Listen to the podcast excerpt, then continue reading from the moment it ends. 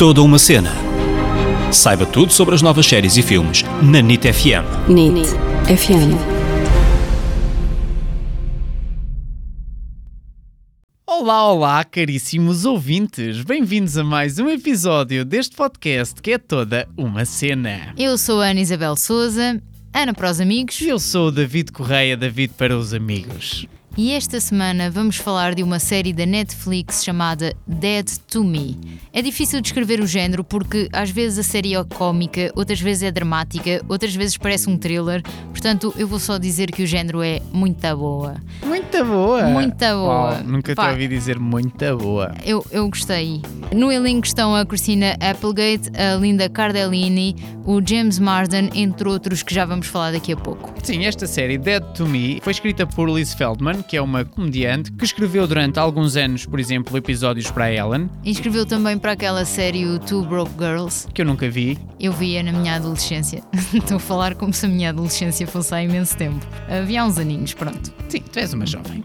Então, em 2018, a Netflix anunciou que pediu uma série à Liz Feldman com 10 episódios e assim começou a nascer Dead to Me. A Liz Feldman é também produtora desta série, ao lado, por exemplo, do Adam McKay, que é produtor e realizador do Succession, e do Will Ferrell, que eu não gostava muito. Eu não gostava dos filmes dele, eh, do Will Ferrell, eh, mas gosto muito das séries que tenho visto que ele produz e mudar um pouco, um pouco a imagem que eu tinha dele. Isto é, eu não tenho nada contra o homem, só para esclarecer. Ele está sempre mas a gritar. Eu não, não sei, os filmes dele eu não gostava. Não gostava, mas como produtor está, está muito bem. Está mesmo muito bem. E o tema da série surgiu de um momento da vida da Liz Feldman que, quando fez 40 anos, uma prima dela, que não era muito mais velha do que ela, morreu. E todas estas coisas, fazer 40 anos e uma pessoa que é mais ou menos da mesma idade e muito próxima morrer, fez com que ela começasse a refletir um bocadinho sobre a morte, sobre o luto, sobre todas estas coisas e pensou: bem, eu quero falar de luto, mas de uma maneira um bocado mais cómica, um bocado mais sarcástica, não tão pesada, e assim nasceu a série Dead to Me. Eu vou então tentar fazer uma sinopse desta série. Não é fácil, sem fazer spoiler, sem contar muitas das coisas que acontecem, e... mas eu, eu, eu vou dar o meu melhor. Então, Jen Harding é uma agente imobiliária viúva, cheia de raiva, ela tem mesmo muita raiva dentro dela, e expressa toda essa raiva na quantidade de asneiras que diz por frase, e fica bem vincado, mas ela está a tentar processar a morte do marido que foi atropelado muito perto de casa. E aqui não se sabe muito bem como é que isto foi, sabe-se que houve um atropelamento e fuga. Depois temos outra personagem que é a Judy Hale, que é uma mulher muito espirituosa, vamos dizer assim, é muito querida, mas tem o seu lado mais, mais maluco, não é? Mais tem freak. um lado mais estranho. E depois as duas vão se cruzar num grupo de terapia, de terapia para tratar do luto e dessas aquelas- coisas, não é? Para nós grupos de apoio, não é? Exatamente. E vão criar uma amizade improvável. A partir daqui começa uma série de voltas e de reviravoltas, e no meio de muitos copos de vinho e de muitas conversas, Judy torna-se uma grande amiga e vai fazer de tudo para ajudar Jen a descobrir o assassino do, do seu marido. E agora, não posso dizer mais nada para não estragar a série a quem ainda não viu. Posso só dizer que a segunda temporada mantém as coisas também muito boas e coisas muito boas que nos foram apresentadas logo na, na primeira temporada. Mantém o nível. Ou até leva a momentos, Sim. não sei. Não sei, é uma discussão. Eu vou Vamos dizer, eu não depois. sei como é que esta série não é mais falada em Portugal, porque acerta em tantas coisas, tem tantos pontos fortes que não sei como é que cá em Portugal não, não houve um boom ainda maior, sabes? De, Se calhar ainda vai haver, se calhar ainda vai haver. depois do nosso episódio. depois do episódio. Não, acho que tem coisas muito bem conseguidas nesta série e mesmo o que não está tão bem conseguido ou que pode ser assim mais incoerente, eles conseguem disfarçar de. Não é disfarçar, é meter as próprias personagens a comentar essas incoerências. O que é muito inteligente da parte deles, que é cada vez que aparece assim um promenor que nós, público, ficamos. Ah, ai, que estranho esta parte da história. As próprias personagens também dizem, ah, que estranho. Tipo, não, não estou a acreditar nisto. E faz com que nós meio que. Deixemos passar. Exatamente, perdoamos. Perdoamos. Dead to Me, para aquelas pessoas que são como eu e estão sempre a ver uma série tipo com um modo detetive ligado. Sabes? Eu, tipo, ah, aquilo vai acontecer não sei o quê.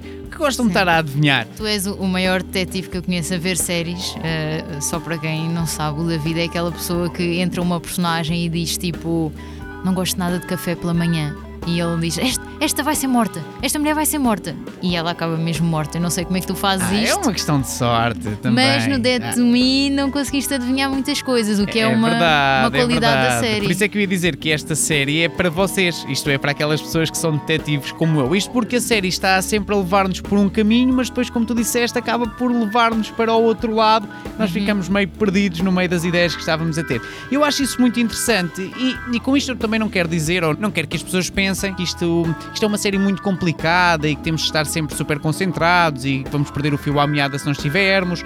Também não é nada disso. Depois, a série tem também muito humor negro, é muito sarcástica e aborda alguns temas, temas assim mais sensíveis, como a viuvez, o aborto, morte, assassinato, sangue frio. Sim. E há, há também espaço para a comédia e às vezes há- é, é também um thriller. Lá está, aquilo que tu dizias ao início, não sabemos Sim. bem classificar. O que é, que é esta série? É, é um bocadinho de tudo.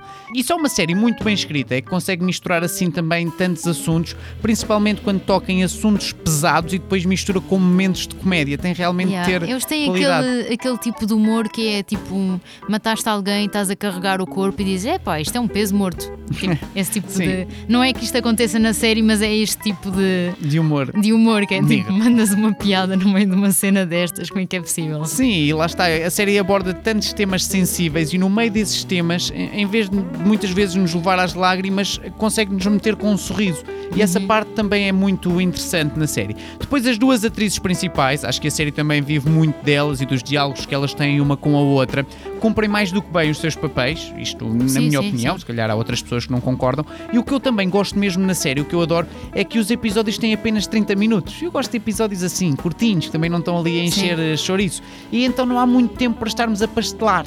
E os episódios acabam quase sempre de uma maneira que nos deixa, vamos dizer, com água na boca. Sim, sabes? eles conseguem, é uma coisa impressionante por acaso, é que eles conseguem fazer isso em todos os episódios.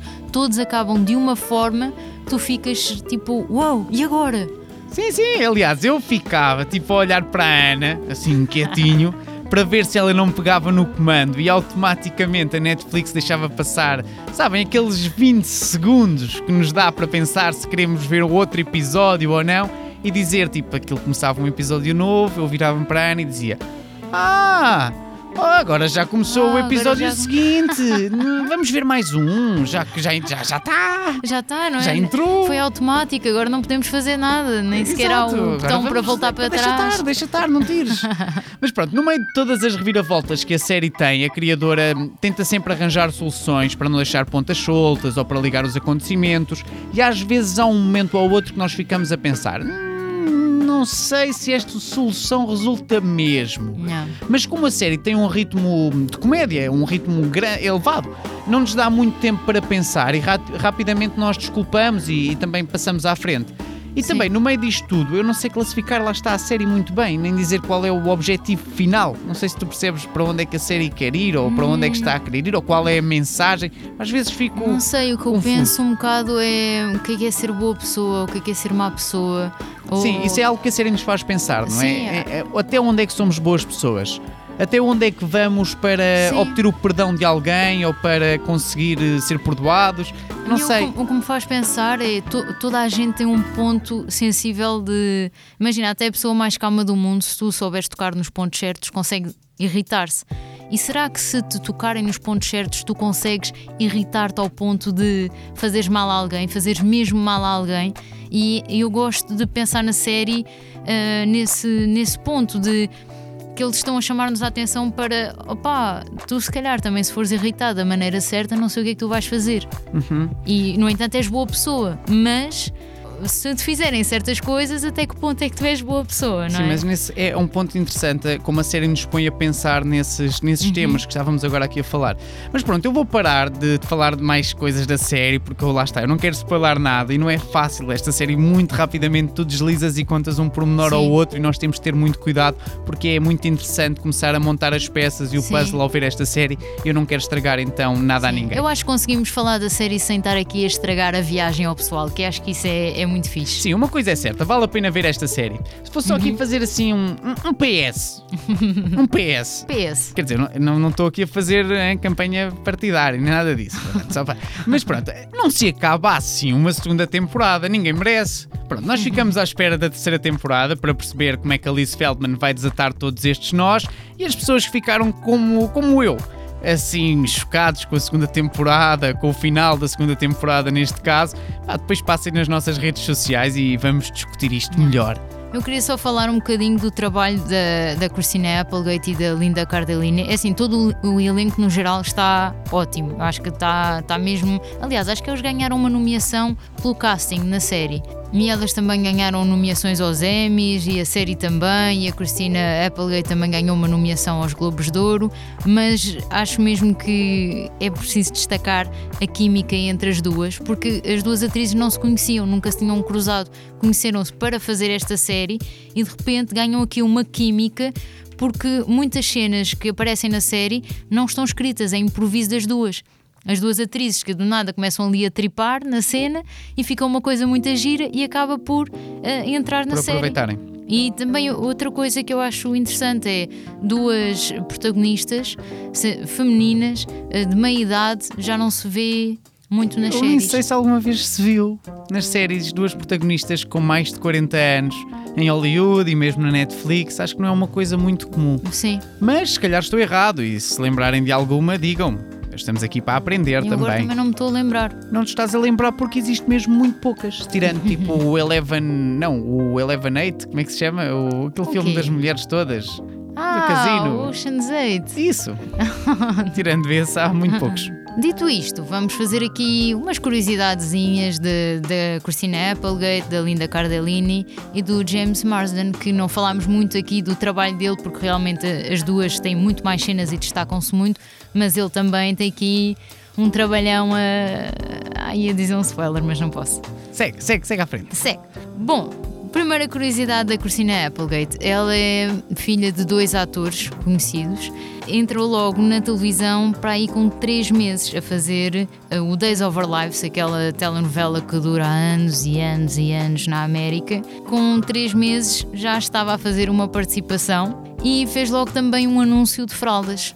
O papel que lhe trouxe protagonismo foi na série Married with Children, onde ela fazia de filha do Ed O'Neill, do Jay, do- de uma família muito moderna. É verdade, o Jay é, ou o Ed O'Neill é tipo o nosso super pai. O, é o pai da América. É tipo o Luís Parteiro, o nosso super pai. Mas pronto, eu estava a contar aqui do Married with Children, porquê? Porque esta série só começou a ter sucesso na terceira temporada e eu ouvi aqui uma história muito engraçada. Porque havia uma hater da série que não gostava muito dos temas abordados lá e então começou a escrever várias cartas para a série ser cancelada e depois para os patrocinadores cancelarem a série e os patrocinadores começaram a ouvir esta mulher e realmente tirar o patrocínio, não é? O dinheiro que davam à série para ela continuar. Mas os americanos ficaram tão curiosos com a história que se estava a passar que começaram todos a ver a série. Então a série ficou famosa e ainda ficou melhor do que estava anteriormente. A partir daí, o elenco começou a escrever uma carta de agradecimento a esta hater que, ou seja, sempre que a série era renovada, agradeciam-lhe, enviavam-lhe flores e a carta e tudo mais, porque era graças a ela que eles continuavam a ter trabalho. Aí os haters, não é? Às vezes também fazem Às vezes dão boas. muito jeito. Exatamente. O que importa é falar, não é? Bem ou mal, o que Bem importa é falar. Exatamente. Outra coisa muito gira que eu descobri sobre a Christina Applegate e que não fazia a mínima ideia é que ela faz parte ou está envolvida nas Pussycat Dolls. E eu não fazia ideia disto. Eu também não. Pois, é que as Pussycat Dolls começaram tipo num espetáculo burlesco que aconteciam, sei lá, numa tipo uma discoteca. E aquilo ter uma ideia assim muito vanguardista na altura, muito para a Frentex. Começou em 95 e ela fazia parte deste grupo. E depois em 2002 é que eles decidiram fazer então um grupo de cantoras e decidiram es- escolher artistas na, na altura que ainda não eram famosas. E pronto, e depois a formação que nós conhecemos não tem a Christina Applegate. Mas por exemplo, nas Pussycat Dolls teve a Cristina Aguilera também, a Carmen Electra. E então aqui a Christina Applegate também era uma delas. Isto é, pronto, é uma história um pouco estranha, mas é verdade, Yeah. ela está ligada às Pussycat Dolls. Dizes que as Pussycat Dolls tiveram os primeiros ensaios na garagem dela. Ai, foi? Sim, Olha, isso essas criadoras, não é? Ao início, para fazer o espetáculo de burlesco, foi na garagem dela. Coisas engraçadas que se Ah. descobrem. É verdade. Tenho só mais duas ou três coisas a dizer da Christine Applegate. Ela recusou o Legalmente Loira porque ela fazia um papel parecido no Married with Children e então ofereceram-lhe logo o papel para ela fazer o Legalmente Loira, mas como ela não queria repetir o boneco, recusou e foi assim que a Reese Witherspoon conseguiu o papel. Se não fosse a Christine Applegate, não estava lá. Outra coisa engraçada da Christina Applegate é que ela ganhou o Emmy pela participação dela nos Friends. Foi lá fazer um pezinho, não é? Como é que se diz? Dar uma, uma perninha. Porque, e foi que neste caso foi ao contrário, não é? Foi a Reese Witherspoon que não foi fazer os Friends ah, e depois. Pois é, que engraçado. Pois é. Está tudo ligadinho. Pois é, foi a Reese Witherspoon que não quis porque ficava muito nervosa com o público lá e recusou, e então teve de vir outra irmã, e olha, ela depois ganhou o Emmy como atriz convidada. Engraçado. Última curiosidade é que a personagem dela, agora no Dead to Me, partilha uma coisa com a vida real dela, da Christina Applegate, que é teve de fazer uma mastectomia. Foi ela mesmo que pediu para isto acontecer na vida da personagem, ter de fazer uma mastectomia, porque dizia que, que era importante também aparecer esta temática e porque a Christina Applegate teve cancro da mama em 2008, teve de fazer então esta operação e foi algo que mudou a vida dela, claro, obviamente, e a partir daí ela começou a mudar as suas prioridades, a escolher melhor os projetos e realmente achou que era um assunto importante de aparecer na série. Agora, isto depois tem consequências, que é a série tocou-lhe tanto, não é? Porque ficou meio pessoal alguns temas, que ela a seguir a fazer esta série teve de ir fazer terapia. Sim, porque a série também acabou por a levar a lembrar todos esses momentos Sim. e ela de repente, apesar da série não abordar isso, a série fala disso de uma maneira normal, natural, Sim. não faz disso um capa, digamos assim. Sim, mas puxa ali muito por elas. Sim, claro. Bom, passamos para a Linda Cardellini.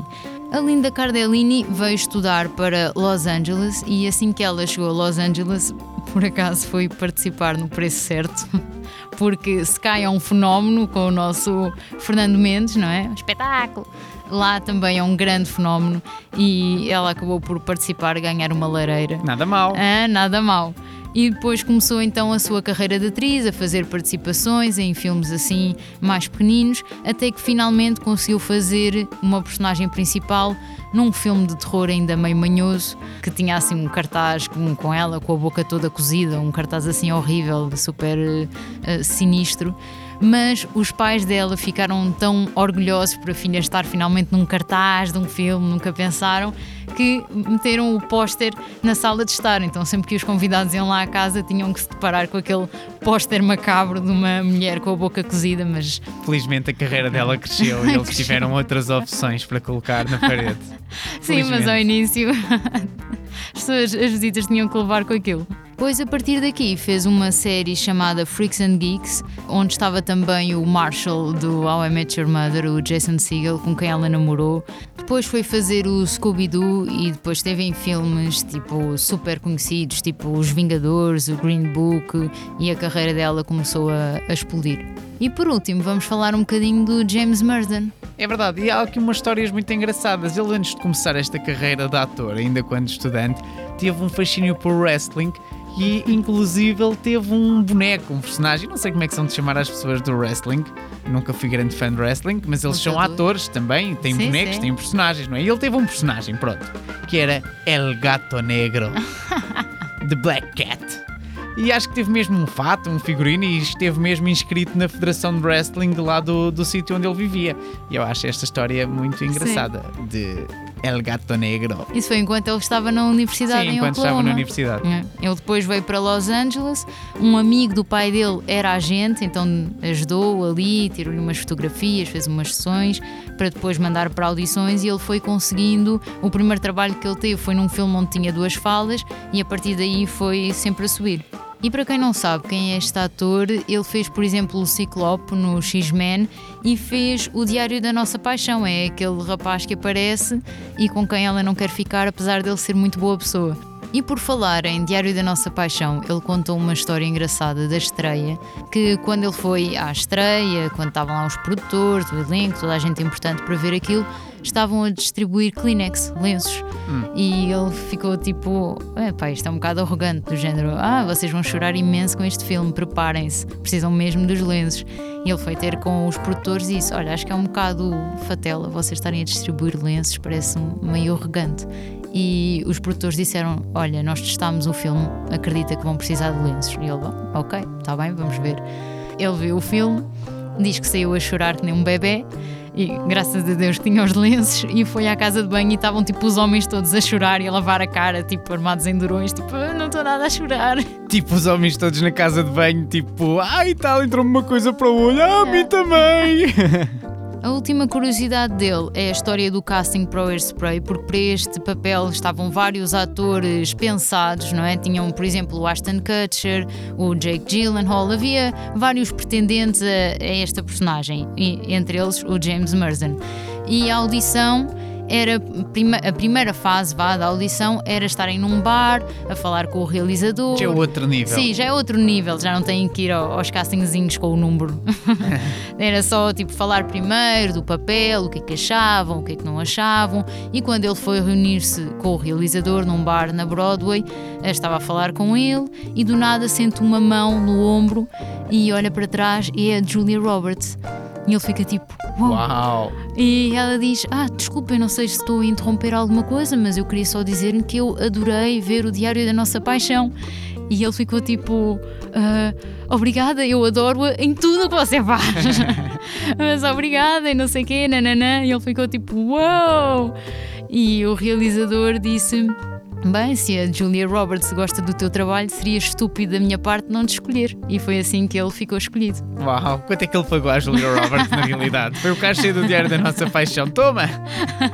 E este é o nosso episódio sobre a série Dead to Me. Espero que tenham gostado das curiosidades e das coisinhas que fomos falando aqui sobre a série. Vão ver, vale a pena. São 10 episódios por temporada, cerca de 30 minutos. Isso muito bem.